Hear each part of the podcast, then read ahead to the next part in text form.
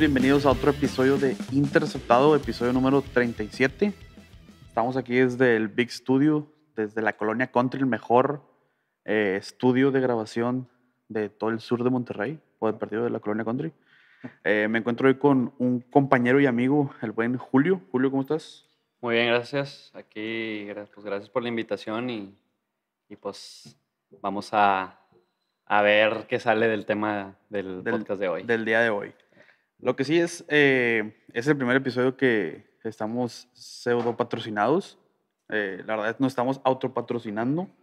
Si te gusta este podcast, eh, aparte de darle ahí el like, share y todo lo que ya, ya más o menos hacen, este, si en verdad te gusta y te gustaría apoyar de alguna manera, tenemos este tipo de cosas. No sé si se alcanza a ver ahí en, Ahí en la imagen. Mira nomás. Es un casquito autografiado por los lanebackers de la cortina de acero de Pittsburgh. Andy Russell, Jack Lambert y Jack Ham. Eh, dos, un poquito, Gori. dos de ellos eh, Salón de la Fama en el 88 y en el 90. Y juntos tienen 24 Pro Bowls, lo cual es un récord para una posición en un solo equipo. Entonces, eh, este tipo de cosas eh, son las cuales son, son las que tenemos ahorita. Eh, igual, sin, sin ningún comprom- compromiso, puedes preguntar, oye, eh, consígueme algo de Dallas, de Chicago, de Green Bay. Ese tipo de cosas las estamos manejando. Entonces, eh, ya sabes, ahí nuestras redes sociales, Facebook, eh, Twitter, Instagram, TikTok, donde sea. Pero bueno, ahora sí ya vamos a empezar eh, de lleno con el, con el episodio de hoy. ¿De qué vamos a hablar en el episodio de hoy? Vamos a hablar acerca de los corebacks que están en nuevos equipos, que están encontrando nuevos aires. Eh, y vamos a ver qué podemos esperar de ellos, si van a mejorar al equipo, si se va a mantener igual, si va para abajo. Eh, y vamos a empezar con el equipo eh, del cual, al cual tú sigues, que es, que es Indianapolis. Así eh, es. ¿Cómo viste, güey, la llegada de Carson Wentz? ¿Cómo te hizo Pues, sentir? Para ser sincero, a primeras instancias, cuando ya sonaba el rumor de que Wentz viniera a los Colts por la relación que tiene con, nuestro Reich. coach, con Frank Rich, eh, para serte honesto, la verdad no, no, no quería que se hiciera ese movimiento. Pero, que me comentaste eso. pero bueno, tener a- tenemos en ese momento a Philip Rivers todavía, después anunció su retiro y pues iba a ser esperar años para ver si en algún draft salía un buen coreback. Entonces, con el precio que estaba pagando Indianapolis, yo creo que, que, que se puede dar la, la oportunidad de, de ver si puede dar Carson Wentz la temporada que dio en su momento con Filadelfia, que los llevó a, la, a los playoffs y que después fueron campeones con Nick Foles. Entonces, Sí, sí. ya, digamos, ahorita yo creo que ya estoy un poco más convencido de que puede funcionar por la relación que tiene con Frank Rich y el equipo que tiene ya estructurado. Sí, armado alrededor de él. Cosa que no tuvimos en su momento con Andrew Locke. Entonces yo creo que sí, sí puede funcionar. Yo creo que este es, este es el movimiento que a mí en lo personal más me gusta porque se juntan muchas cosas que, que tú quieres ver. Se está, se está combinando eh, un equipo que ya está prácticamente hecho, o sea, que tiene una defensa sólida, que tiene una línea ofensiva mm, eh, top 10, top 5, me atrevería a decir.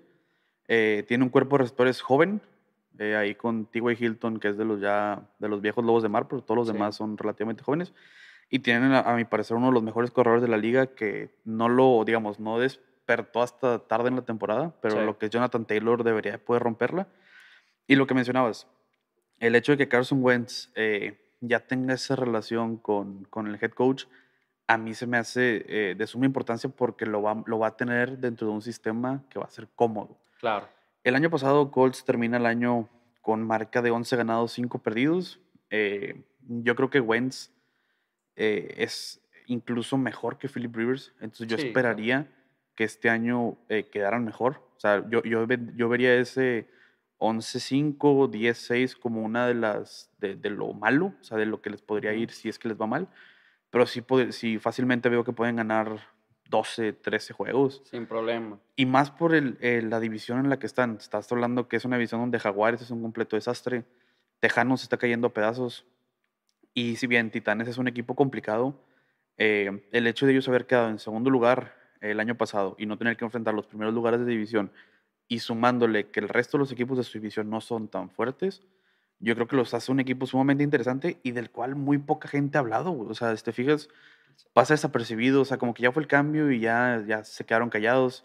Eh, ahorita todo lo que ves en, en, noticias, o, no necesariamente noticias, sino en pronósticos, es lo mismo de siempre.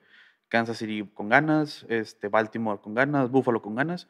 Y este equipo calladito, calladito, eh, a mí se me hace que podría inclusive, me atrevería a decir que podría ser contendiente eh, por todo lo que menciono. O sea, es un equipo que ya está hecho y que les falta ese corebaquito que los lleve al, al siguiente nivel. Y yo creo que Wentz no necesariamente tiene que tener la temporada que tuvo en Filadelfia, donde, donde estaba en esa pelea para el MVP.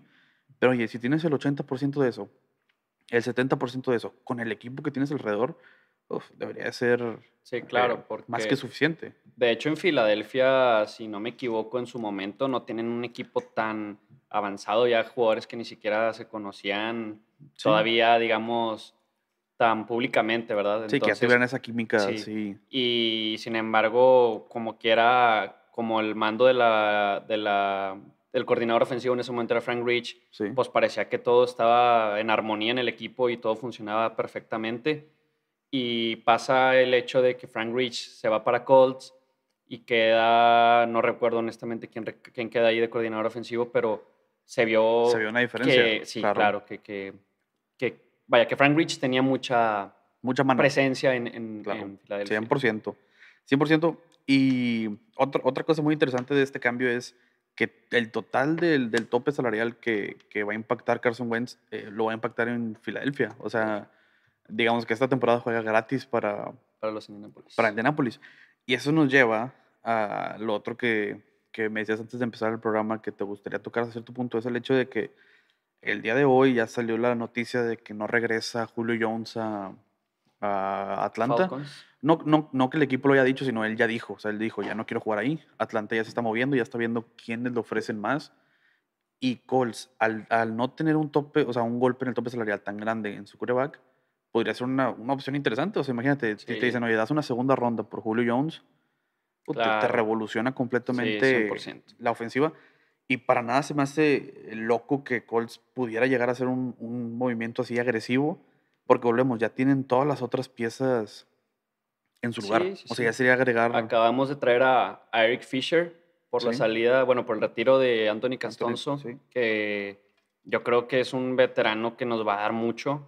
Ya tenemos, por decir, un buen centro Ryan Kelly, a Quentin Nelson. Tenemos una línea muy, muy buena, cosa que estuvimos buscando con Andrew Locke, ya no la tenemos. Digo, perdón, ya la tenemos, entonces, ahora agregándole todavía a un Julio Jones, pues es mucha experiencia en el equipo, entonces yo creo que sí, sería muy interesante. Digo, todavía lo de Julio Jones es, mera especulación, o sea, no sabemos dónde va a terminar, pero eh, en las casas de apuestas, eh, Colts es de los cinco equipos favoritos, digamos, están ahí en el, en la, en el mix de las cosas. Yo creo que todos los corebacks que están en una nueva, o sea, en un nuevo equipo, en una nueva situación, el que tiene más eh, cosas a su favor es Wentz, porque está llegando un equipo, como te digo, que ya nada más falta que él haga las cosas bien. No necesariamente que las haga extraordinario, pero con que haga las cosas bien, el equipo debería de marchar sin mayor problema. Este, y eso es lo que yo he hablado mucho en este podcast y que hemos hablado constantemente, es el hecho de oye, dale a tu coreback armas, o sea, dale, dale lo necesario para que salga adelante sin la necesidad de, oye, tienes que a fuerzas meter 45 puntos por juego, tienes que hacer 400 yardas, o sea, ayúdale, ¿sí? Y, entender el hecho de que, oye, pues Wentz probablemente no vaya a tener los números de Patrick Mahomes eh, en cuanto a, o sea, va a tirar 50 touchdowns, 5000 yardas, no, pero volvemos, si tienes un juego terrestre este, con Jonathan Taylor y esa línea ofensiva estable y una defensa que no le vayan a meter 30 puntos por juego, con que Wentz juegue al 70-80% de lo que nos demostró en Filadelfia, debería de ser suficiente. Siguiente coreback, yo creo que el segundo más eh, que tiene las de ganar, si lo quieres ver así, es Stafford en los Rams. Eh, yo creo que aquí eh, fue un movimiento interesante porque Rams paga para deshacerse de su coreback. Sí, o sea, ellos dieron primeras rondas y, dieron, eh, digamos, capital para deshacerse de un coreback que tenía un contrato muy grande, que era Jared Goff. Em, a mucha gente por esto diría, ah, pues es que estás pagando más por tener un coreback más viejo. Sí, pero nosotros ya habíamos visto lo que representaba Jared Goff y Jared Goff es un coreback bueno, pero es bueno a secas. O sea, no te va a sacar el jale en una situación complicada y la verdad es que en la NFL en playoffs lo más probable es que te vayas a meter en alguna situación complicada. Entonces, yo creo que el temple de Goff no era el necesario. O sea, no lo veía como un líder, no lo veía como un motivador, o sea, una persona que hiciera a los demás alrededor mejores. Y en Stafford, independientemente de que no haya ganado absolutamente nada importante en Leones, creo que sí tiene más este tipo. ¿Sí, me explico? claro. O sea, más esta eh, Sí, o sea, el temple de un líder, de un ganador. Sí, se le ve más como el estereotipo de a lo mejor del coreback que te podría dar el campeonato. Sí. O lo que estás buscando como equipo, ¿no? Y se le vieron flachazos. O sea, en, Leones tenía flachazos donde lesionado jugaba y sacaba el jaldi y cosas así. Y yo creo que ahora en una ofensiva eh, coordinada por Sean McVay, que sabemos que es uno de, los, de las grandes mentes actuales en la NFL, yo creo que pueden pasar cosas muy interesantes porque, volvemos, o sea, estamos a, hace dos años o sea, Rams jugó el Super Bowl, ¿sí me explico? O sea, eh, no fue hace mucho. ¿sí? y prácticamente tienes eh, las armas similares ofensivamente. Defensivamente sigues teniendo a Aaron Donald, sigues teniendo a Ramsey. Sigues teniendo las piezas importantes para ganar el día de hoy. El año pasado terminan con récord de 10 ganados, 6 perdidos, y yo creo que con Stafford eso, igual que como, como Indianapolis, va a tender a, a subir. No sé qué piensas tú. Sí, honestamente yo también pienso que es un movimiento bueno para Rams porque yo, al igual que tú, pienso que Matthew Stafford les puede dar más ahorita a los Rams. Si ya vimos el año pasado con Jared Goff pudieron sacar a los Seahawks en, playoffs, pues yo creo que Matthew Stafford podría hacer eso y hasta más. Entonces, yo creo que con las armas que tienen ahorita, súper de los mejores, yo creo, receptores de su división. Fácilmente. Este, y una defensiva, pues tienen el mejor defensivo pues, de los mejores de la historia, Aaron Donald, y eso que todavía tiene carrera todavía. Entonces yo creo que sí, con Matthew Stafford va a ser un avance para, para los Rams. Y yo creo que va a ser interesante ver ahora sí a Stafford en una posición eh, donde, eh, o sea, de ganador, si me, no sé si me explico. O sea, en Leones, independientemente de que él jugara bien o no, o sea, porque yo me acuerdo que siempre fue relevante en fantasy, o sea, por estadísticas personales no paraba. El problema es que siempre tuvo equipos muy malos. Entonces nunca lo teníamos en esa posición de, ah, va a ganar algo interesante, va a tener juegos importantes. Y yo creo que ahora sí en Rams es una bocanada de aire fresco no nada más para el equipo, pero también para él. Personal, claro. De poder decir, oye, por fin estoy en una, en una institución que va a pelear por algo. Porque en Leones, no vamos a ser realistas, o sea, no hubo una sola temporada donde tú dijeras, ah, ellos van a sacar, o sea, van a hacer el jale, van a sacar esto. Sí, si quiere ganar la división. Ándale, sí, o sea, nunca fueron favoritos, nunca nada. Y ahorita yo creo que Rams está en una situación donde, eh, con todos los problemas que está sucediendo en Seattle y, el resto de la división, como apenas está, por ejemplo, San Francisco, todas las lesiones del año pasado, eh, no se ha terminado de rearmar Arizona al 100%. Yo creo que Rams está en una posición sumamente interesante. Y volvemos, eh, los equipos que creen que tienen ya el equipo armado, haciendo estos movimientos agresivos donde, oye, voy a dar picks y voy a dar lana y voy a dar, o sea, lo necesario para tener un coreback competente y de esa manera subir, ¿sí? Sí. Yo creo que esos dos son los corebacks que, que tienen mejor oportunidad, o sea, que, tienen, que, ahora sí eh, creo que esos dos equipos van a ser, eh, no solamente van a repetir en playoffs, eh, pero inclusive se podrían meter mucho más lejos de lo que llegaron el, el año pasado. Sí, y el resto de los corebacks que tienen nuevos equipos tiene oportunidades frescas o tiene, digamos, eh, oportunidades interesantes, pero yo creo que sí hay una diferencia sustancial entre la oportunidad de estos primeros dos equipos y el resto, por, por lo bien armado y lo bien coachado que están los equipos. Correcto. ¿sí? Eh, volviendo tantito a Colts, eh, yo creo que la gente se lo olvida por, por cómo funciona la temporada y pues la verdad es que te quedas con el último juego, el Super Bowl. Pero la gente se le olvida, oye, Colts estuvo a dos series de ganar la Búfalo y que las cosas fueran diferentes. O sea, este, hubo un momento en el partido donde si hubieran anotado un touchdown más en lugar de. Creo que los pararon en, en zona roja. Eh, los pararon. O sea, si, si anotas puntos, el juego se vuelve completamente diferente y ya no estaríamos tal vez hablando de que Buffalo es uno de los favoritos, sino estaríamos diciendo, oye, Colts es uno de los favoritos, ¿sí? o sea, así de ser que yo creo que estuvo este equipo, y pues los Rams también lo mencionaste hace ratito, o sea, le, sacaron a, Seattle de playoffs en un juego donde yo creo que muy poca gente les daba Claro. esa oportunidad de que, de esperaba que lo hicieron. Y ahora, o sea, haciendo un upgrade, a mi parecer, agarrando a Stafford, pues debería de subir bastante. Sí. Pero bueno, tocando el resto de los, de los, de los jugadores, ahora sí ya no hay, no hay un orden eh, preestablecido, simplemente los vamos a tocar. Sam Darnold en Carolina. eh, yo creo que para Carolina eh, ah, vi una estadística en ESPN de estas estadísticas que les gusta sacar de porcentaje de playoff dependiendo de quarterback y todo eso, y decía que con Darnold bajaba, eh, pero bajaba por los números que él había tenido en Jets. Ahora hay que recordar que en Jets era una- un desastre total.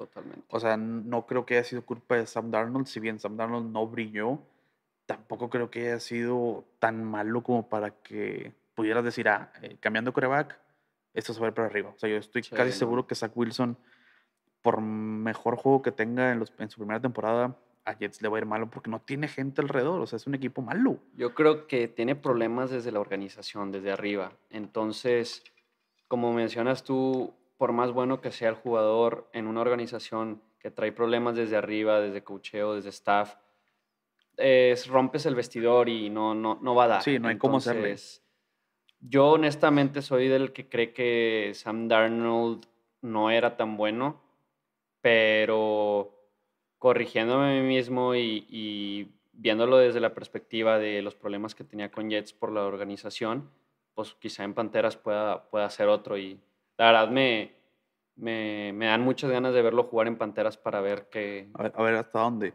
Exacto. Fíjate que con Darnold eh, tengo sentimientos encontrados porque a mí en Pittsburgh me hubiera encantado que Pittsburgh hiciera algo por él. O sea, oye, te doy un pick, algo para tráetelo para acá. O sea, un chavo, un chavo, literal chavo, o sea, joven, Sí. este, ya con experiencia en la NFL, con experiencia en un equipo malo. O sea, le das buena Sí, ofensiva, le das, le das esa infraestructura alrededor y es un güey que yo creo que puede crecer.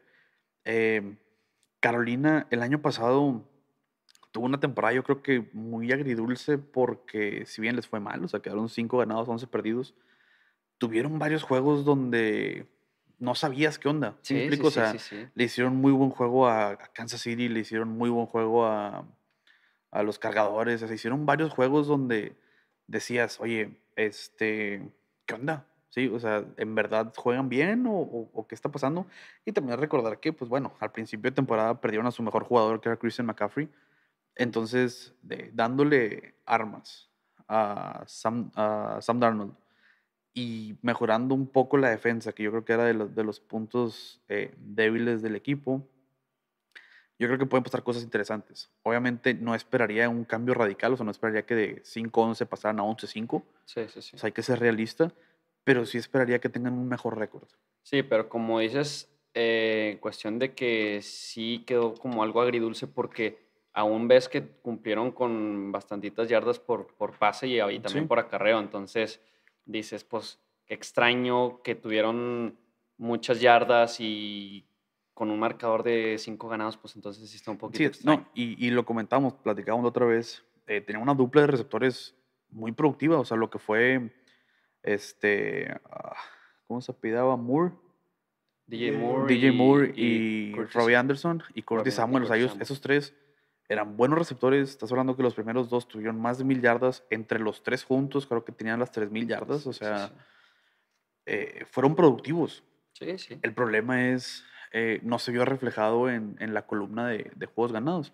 Entonces, Así si es. Sam Darnold es en verdad esa primera ronda que se esperaba saliendo del sur de California, eh, debería de mejorar. Volvemos. Yo espero que este equipo quede cerca del 8-8. O sea, yo creo que es, es, es algo que podríamos esperar de ellos.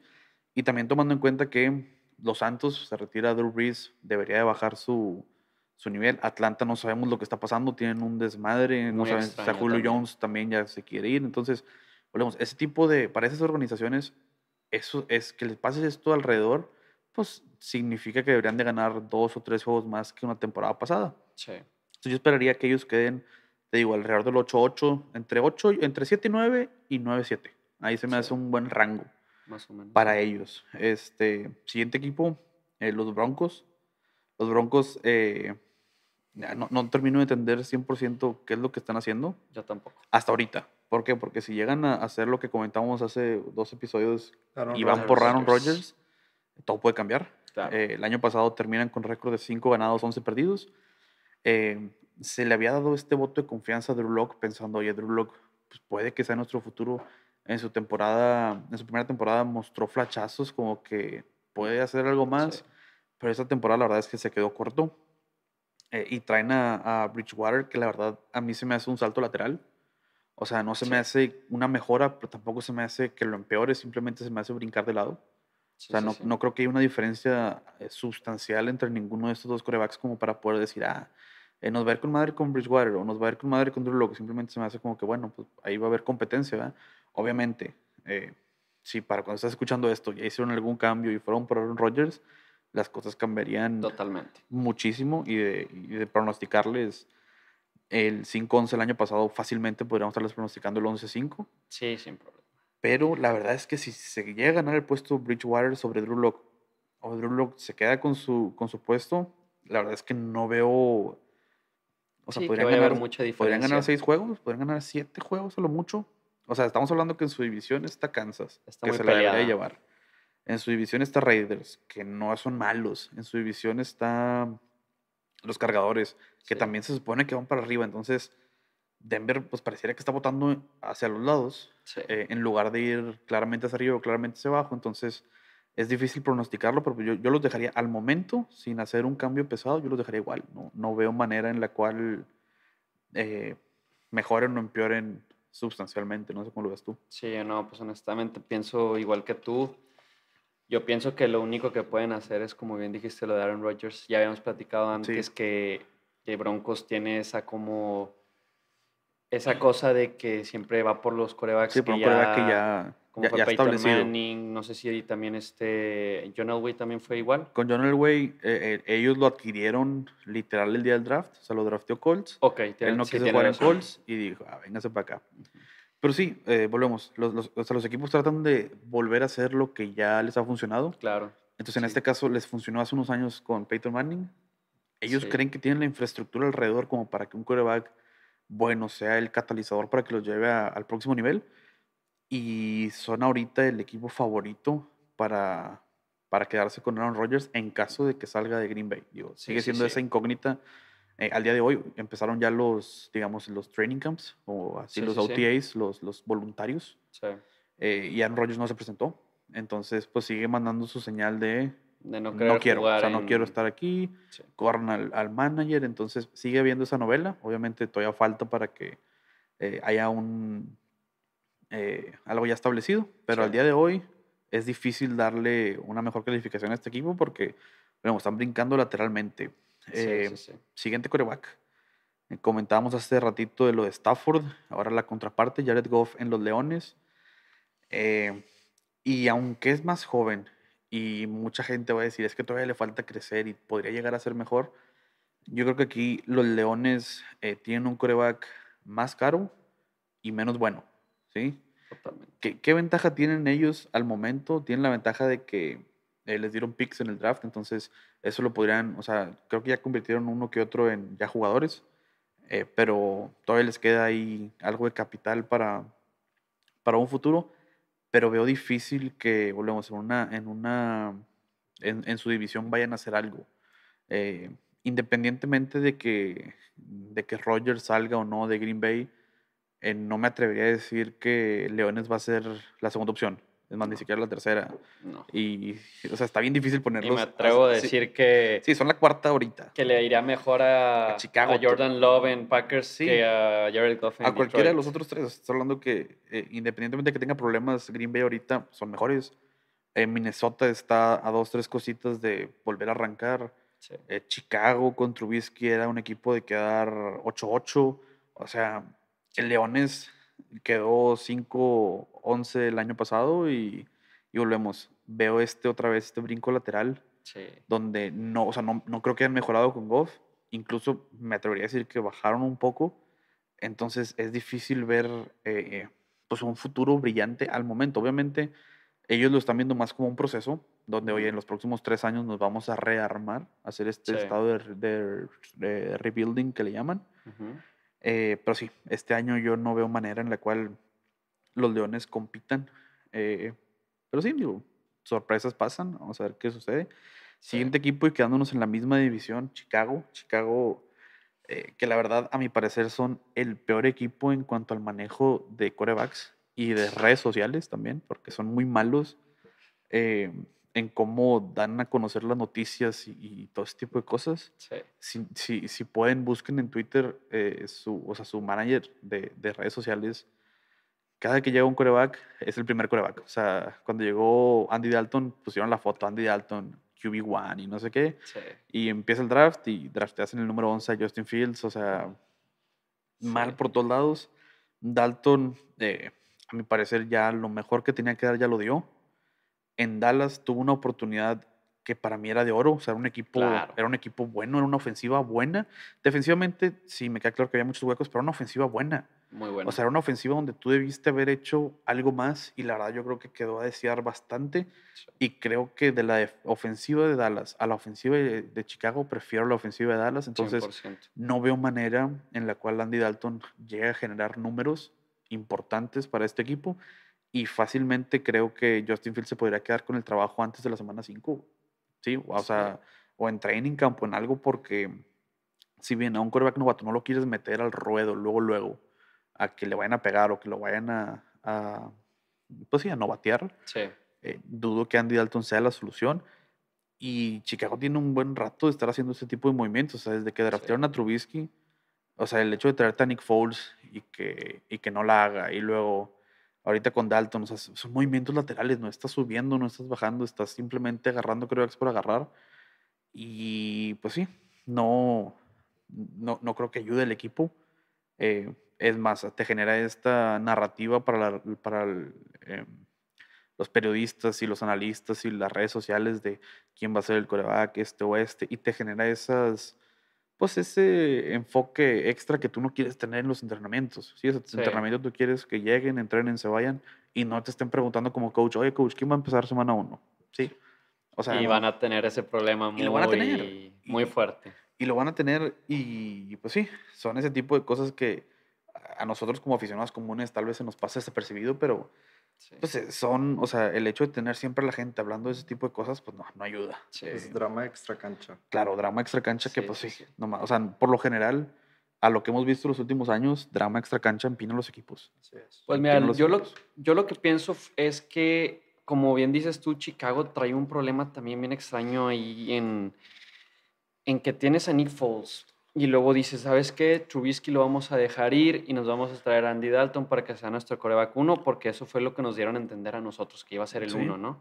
Entonces, ven que empieza a pasar una cosa muy extraña en el draft y que este Justin Justin Fields Fields cae. empieza a alargar, a alargar y ven la oportunidad de oro por él, entonces como que Chicago está muy desesperado por ya tener ese coreback que, Claro. les, que les dé el, el, Sí, el una seguridad, una que les dé, seguridad. ajá. Entonces, dicen, pues es Justin Fields. Pero bueno, entonces, ¿para qué agarraste a Andy Dalton? Que es Claro. lo que ya comentaste. Entonces, está muy extraño todo eso, pero yo creo que los mismos, pues la misma gente de Chicago no, no esperaba que fuera a pasar lo que pasó en el draft y, y fue por eso que, que yo creo que jamás imaginaron que, que iban a ir Que a, lo iban a hacer de esa manera. a- ajá, que iban a ir por Justin Fields. Como dices tú, yo, yo creo que eh, esperaban que Justin Fields ya no estuviera en, en, Sí. eh, o sea, para esos picks. Entonces, el momento en el que vieron que se cae, dicen, oye, pues hay que hacerlo. Eh, hay un meme, no sé si lo vieron, donde ponen los corebacks de Ohio State que le han hecho en la NFL. La verdad es que o sea, no ha habido en los últimos años. Sí. Y los corebacks que han estado, que son buenos en la NFL en Chicago, y pues tampoco ha habido en los últimos años. Entonces, o sea, en que querer encontrar esa excepción a Sí. dos grandes, o sea, dos programas, que es Chicago y Ohio State, en Justin Fields, pues está medio complicado. o Sí, sea, sí, sí. Que, que, la- que- que él vaya a romper dos maldiciones eh, en un solo jugador. la- sí está muy complicado. No está fácil. Va a traer y- mucho peso, sin duda. Y, y, bueno, va, va- a estar interesante el, eh, la historia en semana a semana en training camp de... Porque igual los mismos jugadores van a empezar a decir cosas. A Robinson va a empezar a decir cosas. Oye, me gusta más que me tire este güey. Oye, Sí. siento más liderazgo. O sea, se va a empezar a hacer esta narrativa que volvemos. Al equipo no le ayuda en nada, pero a nosotros como aficionados, pues es lo que consumimos. Sí, o Sí. sea, es lo que ves tú en redes sociales y todo ese tipo de Sí, cosas. claro, Entonces, claro. pues ahí va- van a tener para alimentarnos un buen rato. Eh, otro coreback que va a tener la oportunidad de, de iniciar en Filadelfia, eh, Jalen Hurts.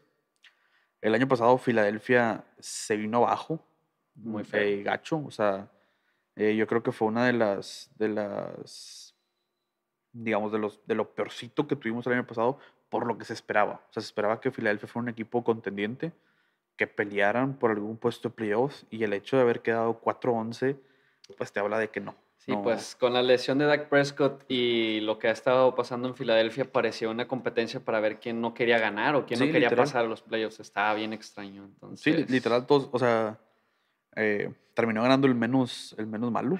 Pero sí, fue una división eh, que, el- que el año pasado dieron pena a todos. Sí. Eh, ahora con la salida de Carson Wentz, Jalen Hurts va a empezar. El año pasado, el partido, los partidos que jugó Jalen Hurts no jugó mal. El problema es, volvemos a lo mismo, no, o sea, no, no tenía las armas, ¿sí? O sea, estás Nada. hablando que dos de sus mejores receptores eran tight ends, en Dallas Goddard y, y, y Sí. Zach Ertz.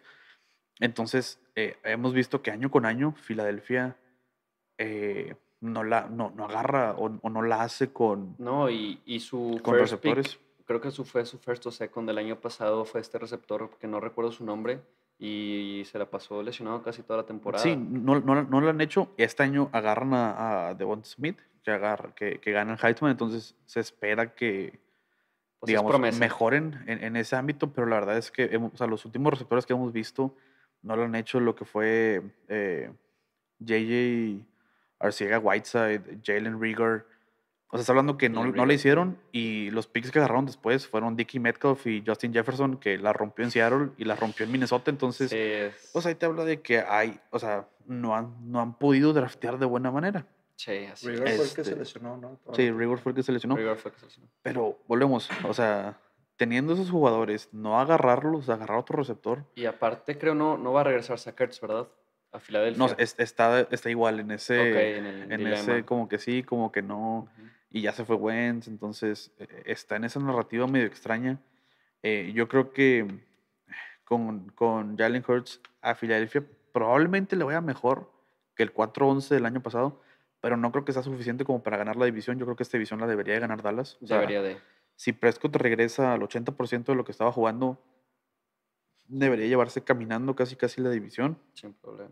Este, y pues Filadelfia empieza otra vez en este, pues vamos a volver a armarnos, o sea, en el rebuilding, que se supone que ya con el Super Bowl deberían de estar ahí, Pues sí. de durar de perdido unos 4 o 5 años de estabilidad, pero pues todo se vino abajo. Entonces, pues, vamos a ver qué sucede. Yo creo que, eh, como les digo, del 4-11 el año pasado, yo creo que va a terminar con unos 6 juegos ganados, un 6-10, una cosa así Sí. eh, si bien la división es endeble, o sea, no espero mucho de, de Washington, no espero mucho de Gigantes, eh, ahí se podrían dividir juegos, pero la verdad es que me es difícil con ese coreback y con esa ofensiva ponerlos de favorito en muchos juegos. ¿sí? Entonces Sí. yo creo que sí van a terminar con récord perdedor y volvemos a esta fase de, de volver a armarse reconstruir. y a, y a ver qué sucede. Así Eh, nos quedamos en la misma división. eh, Washington, el equipo de fútbol que todavía no tiene nombre, que sigue siendo el Washington Football Team. Ya tienen que hacer algo. A mí en lo personal se me hace una tontería que sigan llamando así. O A mí sea, también. ya, ya que le metan coco. O sea, y un Sí. año ya debería ser suficiente como para decir, oye, van a ser los Capitals. Bueno, son los Capitals, güey, Sí. O los Sentinels, o los, los Wolves, o no sé qué más. Ahí había varios nombres ya deberían de tener un nombre, pero bueno, no nos vamos a meter en eso para otro programa. Eh, actualmente su, su quarterback, eh, digamos, en el depth chart del número uno vendría siendo Ryan Fitzpatrick. Eh, yo creo que Fitz hizo las cosas bien en Miami. Yo creo que va a ser una decisión muy cuestionada eh, y ha sido muy cuestionada el hecho de que lo sentaran en Miami porque ganaba los juegos. O sea, Sí. agarró una rachita y luego que lo sentaran como que mucha gente no, no entendió el por qué. Eh, mm, todos sabemos que ya Washington dejó ir a... ah, ¿Cómo se llama este? Este Haskins. a Dwayne Haskins que lo agarra a Pittsburgh. Eh, y se quedan con Heineke, que fue el que jugó el Ajá. playoff el año pasado contra Sí. Tampa. Entonces, digamos, ahorita está esa pelea entre si Fitz se lo queda, se queda Heineke. La verdad es que no creo que haya una diferencia abismal entre los dos. Yo creo que Fitzpatrick es. eh, yo creo que es de esos pocos jugadores que no tiene. que nadie lo, nadie lo odia, güey. O sea, No. todo, todos lo queremos de cierta Sí, manera. Claro. O sea, a nadie le cae mal. sí, le este, es Fitzmagic. Sí, güey, todos, a todos nos cae bien y to- a todos nos gustaría pues, que le vaya chido, Sí, sí, porque es sí, un sí, jugador que pues, se ha ganado ese respeto de la liga y si bien no es un, un excelentísimo coreback así de súper chingón y todo, pues un coreback que se ha mantenido en la liga y es el único coreback en la historia de la NFL que creo que ha tirado cuatro pases de anotación o más con cinco equipos. Este, o sea, digo, ha jugado en prácticamente toda la liga. Sí, sí, sí. Eh, y yo, yo creo que él se debería de quedar con el jale ahí en Washington. Y volvemos, Fitzpatrick de coreback, el año pasado quedan 7-9, con eso les bastó para meterse a playoffs. No creo que con 7-9 se puedan meter otra vez, pero yo creo que podrían quedar muy similar. O sea, yo creo que Fitzpatrick es ese wildcard que te, o sea, puede perder un juego muy, muy gacho, pero al siguiente puede ganarlo, o sea, se, se lo Sí. sacó del, de la manga, entonces Sí. ahí yo creo que hay una un wildcard medio extraño. Yo creo que el 7-9 más o menos por ahí deberían de quedar. O sea, no creo Sí. que sea tan diferente al año pasado. Este, y pues bueno, vamos a ver quién, quién se queda con el jale, si Fitz o si, o si Heineke. Eh, vamos a ver quién, a quién le apuestan los coaches. Y vamos a ver si ya para, para finales o para principios de temporada ya tienen nombre, porque es una, una tontería, güey. Sí, ya, ya se vieron lentos. Y en cuestión de, de Fitzpatrick, yo creo el año pasado en Miami, eh, yo también veía a Miami como algo desesperado por querer ya resaltar y queriendo meter a Tua tan temprano y luego regresaban a Fitzpatrick y luego Tua, o sea, como que de- no sabían qué hacer en, en el momento. Y creo que Fitzpatrick tenía mucha presión por el hecho de que Miami no tiene un equipo todavía armado por concreto, o sea, no tiene Sí. tantas armas, entonces a la vez no le puedes exigir tanto. Y yo creo que va a Redskins a un equipo muy similar, que sin embargo ya está un poquito más armado. Este, pero en mi punto de vista yo creo que sí se debería de quedar de como el uno, como el titular. porque creo que, pues es, es que es muy impredecible, pero yo creo que puede dar más que, que, que el otro. que el otro, sí. Ahí para los que les guste, cuando vaya a hacer las votaciones del Pro Bowl, voten por él. Para que pueda hacer, para que pueda entrar al Salón de la Fama. Digo, la verdad no creo que entre, pero, No. pero estaría con madre que fuera el Pro Bowl de perdido. Sí, sí, Eh, sí. Siguiente equipo que tenemos en una situación así, los Santos de Nueva Orleans. eh, se retira Drew Brees, como, como ya sabíamos, y volvemos. Ese es otro equipo que va a entrar en- dentro de esta. ¿Quién se va a quedar? Eh, se trajeron a Jameis Winston pensando que iba a ser el heredero, Sí. pero los partidos donde Drew Brees no jugó la temporada pasada, el titular fue Tyson Hill. Eh, los dos van a luchar, digamos, por esa, por esa oportunidad. Personalmente, creo que Winston es mejor coreback. Creo que Tyson Hill eh, tenía sentido meterlo en esos juegos porque te, da una, ma- o sea, te daba más, mayor oportunidad de ganar esos partidos porque es más difícil prepararse para un coreback eh, a mitad de temporada, o sea, con esas características, todo eso. Pero sí creo que, oye, James Winston fue primer pick eh, overall por algo, ¿sí? O sea, tiene, yo creo, lo necesario. Y, y si bien eh, tuvo muchos errores y muchas intercepciones en Tampa Bay, la verdad es que también tenía muchas yardas y muchos touchdowns. O sea, sí. tiraban la bola a lo güey. Y es algo que, que Santos no ha hecho en mucho tiempo. O sea, Santos, estamos hablando que Drew Brees era el coreback que menos yardas por aire promediaba en la NFL en los últimos años. Sí, Sí. hacía un madreal de yardas. O sea, estás hablando que Sí, eh, es el coreback que más temporadas de 5.000 yardas tiene pero muchas venían después de la recepción. O sea, te tira un slam de 4 o 5 yardas y Michael Thomas lo hace de, de 40 a 50. Sí. O un pasecito a la línea de scrimmage y Alvin usaba mucho lo hace Camara. de... Ese tipo de cosas. James Winston, oye, ahora sí vas a poder usar todo el campo Sí. completo. Y de todos modos utilizas a Tyson Hill para esas jugadas de gadget, de doble pase, de Sí. reversibles, de wildcat, de todo ese tipo de cosas. Pero sí creo que deberían de darle la, la- la ofensiva a él. Digo, vamos a ver qué sucede. El año pasado quedan 12-4. La verdad veo muy difícil que lo repitan. Yo creo Sí, que va a ser uno de los equipos que va a bajar. Pero tampoco, tampoco creo que sea una caída en picada. Yo creo que van a terminar por ahí del 16. Ujú. Este, creo que van a perder más juegos que el año pasado, sí, pero no creo que desaparezcan completamente. O sea, creo que es un equipo que se va a seguir metiendo a playoffs.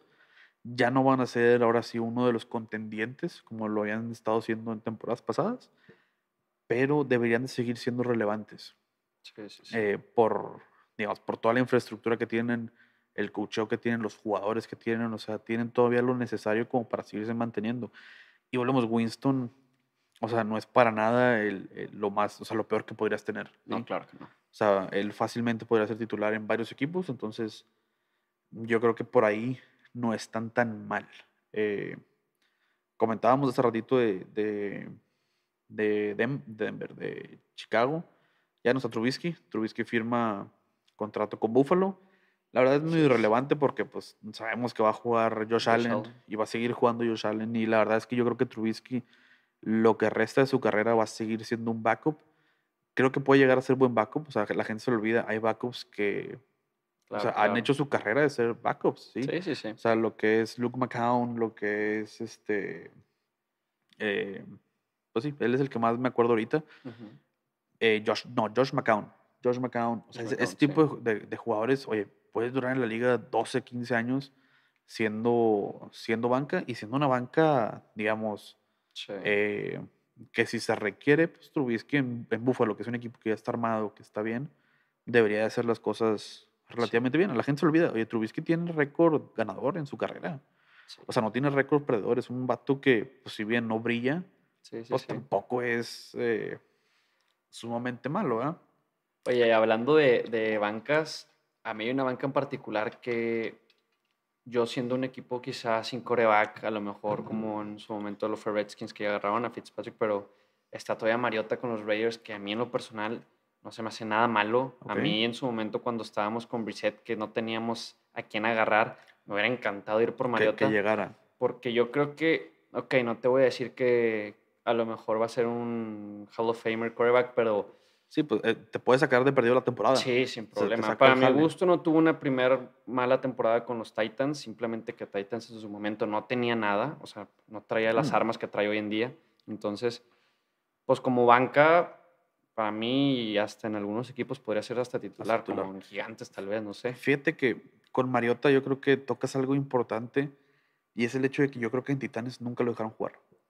¿A qué voy? O sea, era, un- era una segunda ronda, segunda, segundo pick general y yo creo que lo cuidaron mucho. O sea, Mariota nunca fue un quarterback de pocket, o sea, nunca fue de voy a hacer para atrás y voy a tirar la bola todas las, todas las Sí. jugadas.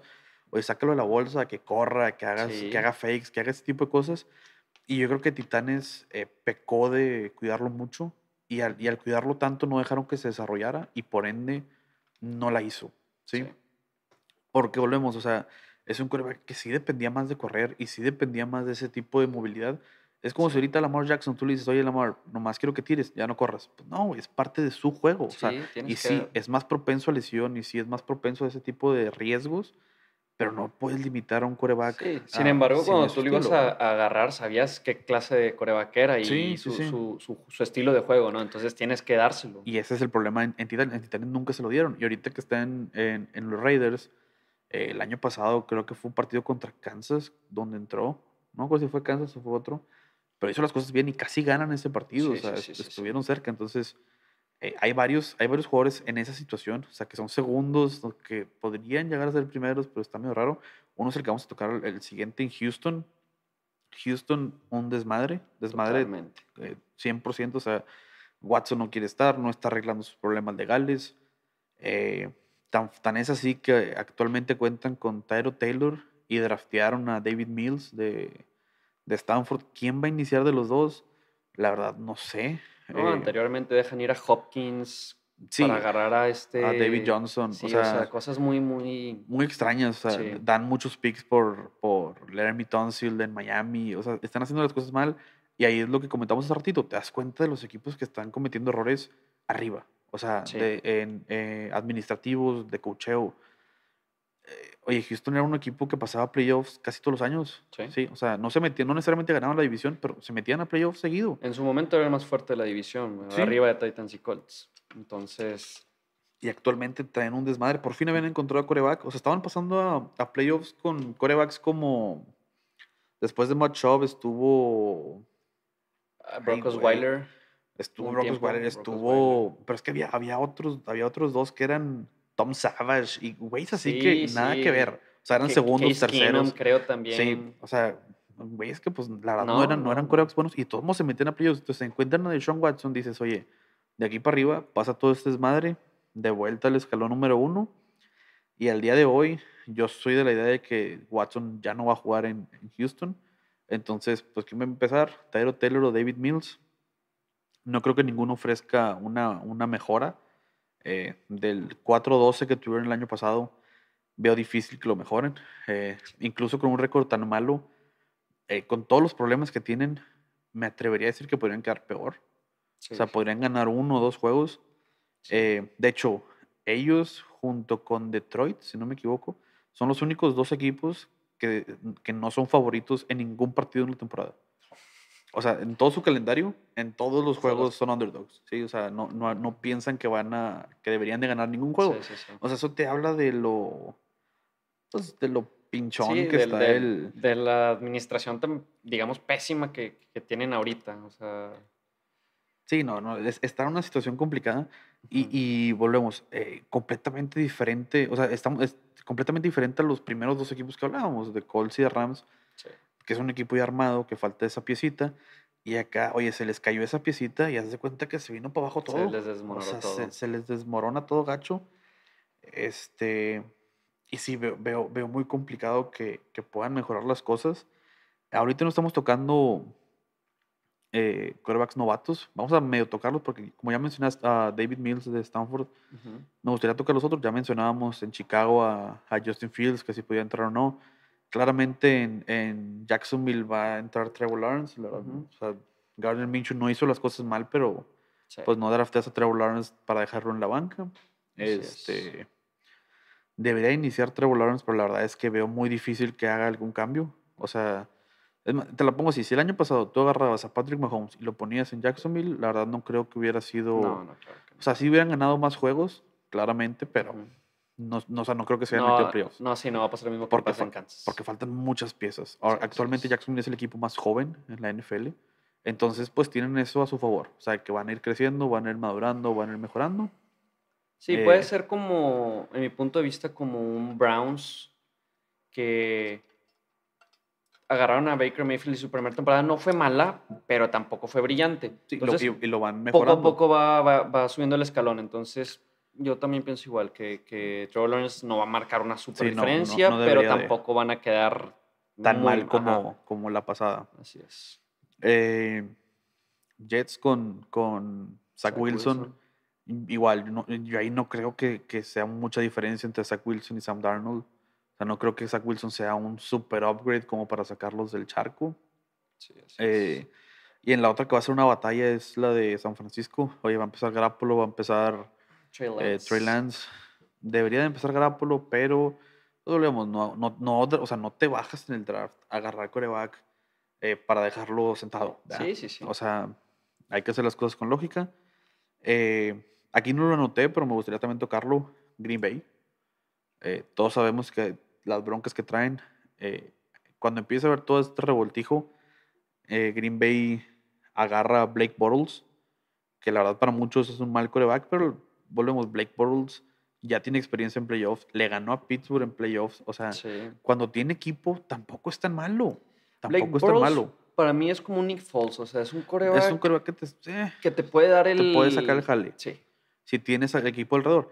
Aunque la verdad es que esperaríamos que si se llega a ir eh, Aaron Rodgers, pues se quede Jordan Love. Volvemos, No lo agarras en la primera ronda si no Para- piensas que es lo suficientemente bueno. Así es. Ya veremos qué pasa en estas situa- situaciones. Eh, tenemos ahí por ahí dos, tres corebaquitos interesantes para lo que va para la temporada. Por ejemplo, en, en Tampa Bay todos sabemos que va a jugar Tom Brady todavía, pero el prospecto Kyle Trask que tienen detrás de él podría volverse interesante en unos años. Y pues también va a estar Eh, interesante con Patriotas, con este... Con Mac Jones, Con Mac tienes razón. Mac Jones. eh, se supone que ya dijeron que Cam Newton va a seguir siendo el titular y todo, pero la verdad es que Mac Jones yo creo que se ajusta mucho mejor la- al tipo de ofensiva que quieren correr ellos. Y no me parecería locado, personalmente, que utilicen a los dos. O sea, yo creo que eh, su coordinador ofensivo, George McDaniels, podría fácilmente, creo que sigue siendo George McDaniels, no le quiero regar ahí. Sí. eh, fácilmente podría estar utilizando los dos porque es un güey bastante creativo. Y sin embargo, Mac Jones, tengo entendido, es del estilo totalmente de Bill Belichick, que es un Sí, coreback que se queda dentro de la bolsa. A es- a eso es lo que voy, o sea, podría, e- encaja mucho más dentro de lo que habían estado haciendo. Sí. Pero volvemos, imagínate, o sea, imagínate que te vaya avanzando él con ganas, llegas a zona roja, oye, metes a Cam Newton que pesa 105 y kilos, güey, y le corres una directa y ya está, güey. Sí. O sea, a eso es a lo que voy, podrías eh, meter a los dos de alguna u otra jugar manera. con... Ujú. Eh, ¿Qué otro quarterback? Kellen Mond en, en Minnesota. Volvemos. eh, Kirk Cousins debería de seguir siendo el número uno, pero Kellen Mond para muchos era, un, era ese wildcard en el draft, o sea, era un quarterback que tenía ese upside como para poder inclusive llegar a generar olas, pero yo creo que uno o dos años detrás de, de Kirk Cousins le pueden venir muy bien. Sí. Este, ¿Y cuánto llevamos ahorita, Vic?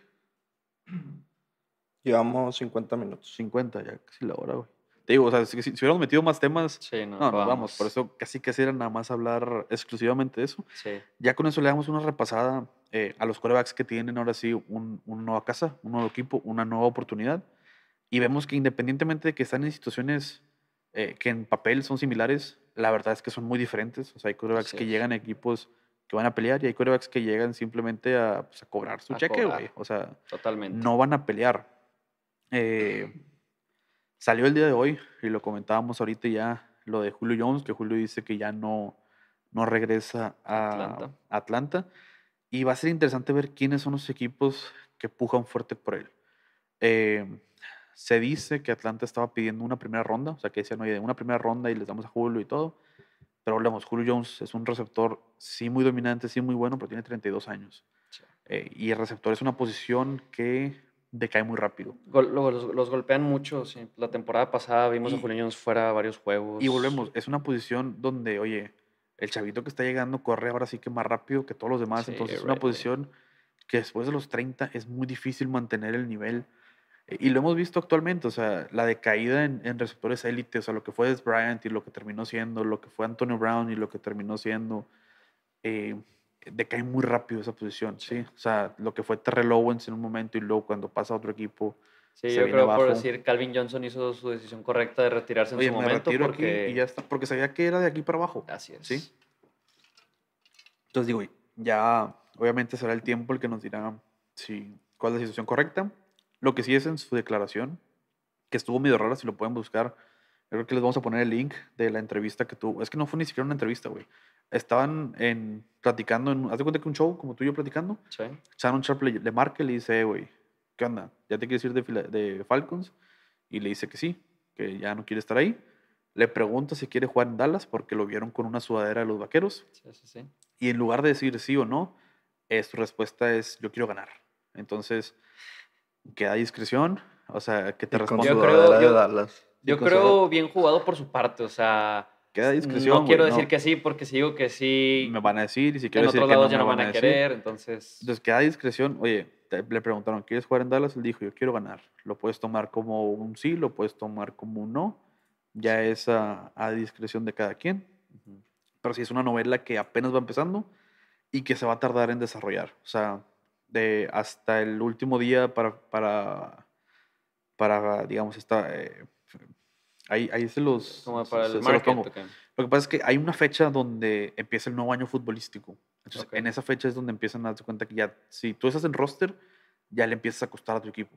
Ok, Ejemplo, por ejemplo, ahorita Carson Wentz, como el cambio se hizo antes de esta fecha, le sigue pesando el, el tope salarial Sí, sí, a sí. Filadelfia en lugar de. Colts. ¿y a partir de cuándo? Esa es, la fe- eso es lo que no estoy 100% seguro, pero Ok. es una fecha. est- Estamos ya cerca, estamos a un, a un mes a lo mucho, una cosa así. Ok, La cosa es, para que empiece a ver sus movimientos, vamos a tener que llegar a esa fecha, que es cuando ya Rodgers, en lugar de, digamos, que le, le cueste todo a Green Bay, le costaría menos y ahí es donde ya lo podrían cambiar. Lo mismo va a pasar con Julio Jones. ok. O sea, Julio Jones lo van a empezar a mover hasta que suceda esto. Porque de otra manera, el otro equipo absorbería el total del golpe y pues es lo que no quieren, ¿verdad? Digo, ok. ahorita Julio Jones tiene un golpe en el tope salarial de 21 millones, Ah, sí, lo cual significa que es prácticamente el 10% de, de- lo que tiene un equipo. Entonces son pocos los equipos que tienen ahorita el, lo, lo suficiente como para poder absorberlo. Sí, o sea, a mí claramente me gustaría muchísimo que Pittsburgh lo agarre, pero Pittsburgh no tiene el, Sí, el- lo necesario. Por eso sí. lo hablábamos ahorita y decías que Colts lo puede hacer. Sí lo puede hacer, porque los 32 millones que cuesta Wentz, pues no le están costando a ellos ahorita. están Entonces, eh, son pocos los equipos que pueden hacer un movimiento así y ya nada más sería pues ver en cuál, en cuál de ellos encaja mejor y cuál de ellos está dispuesto a dar pues más lana, no necesariamente más lana, más picks Picks. o, o una mejor oferta. O sea, oye, te doy tal vez una Así tercera es. ronda, pero te doy este jugador. O una, una segunda ronda o te doy este jugador. Así Y es. también entender que Atlanta pues no lo va a dar a un rival directo. O sea, no se lo van a dar a Santos Claro. porque es un rival de división, o sea, Sí, no les sí, sí. conviene. les conviene mandarlos a la, a la americana, o sea, a la otra. Y ahí es donde entra Indianapolis, donde, entra, donde entran ellos. Aunque, volvemos, al final del día, eh, si Indianapolis ofrece una segunda y Dallas ofrece una primera, pues Sí, tal vez claro. me conviene más. ¿verdad? Costo-beneficio, obviamente. Entonces ahí eso es lo que se va a ver.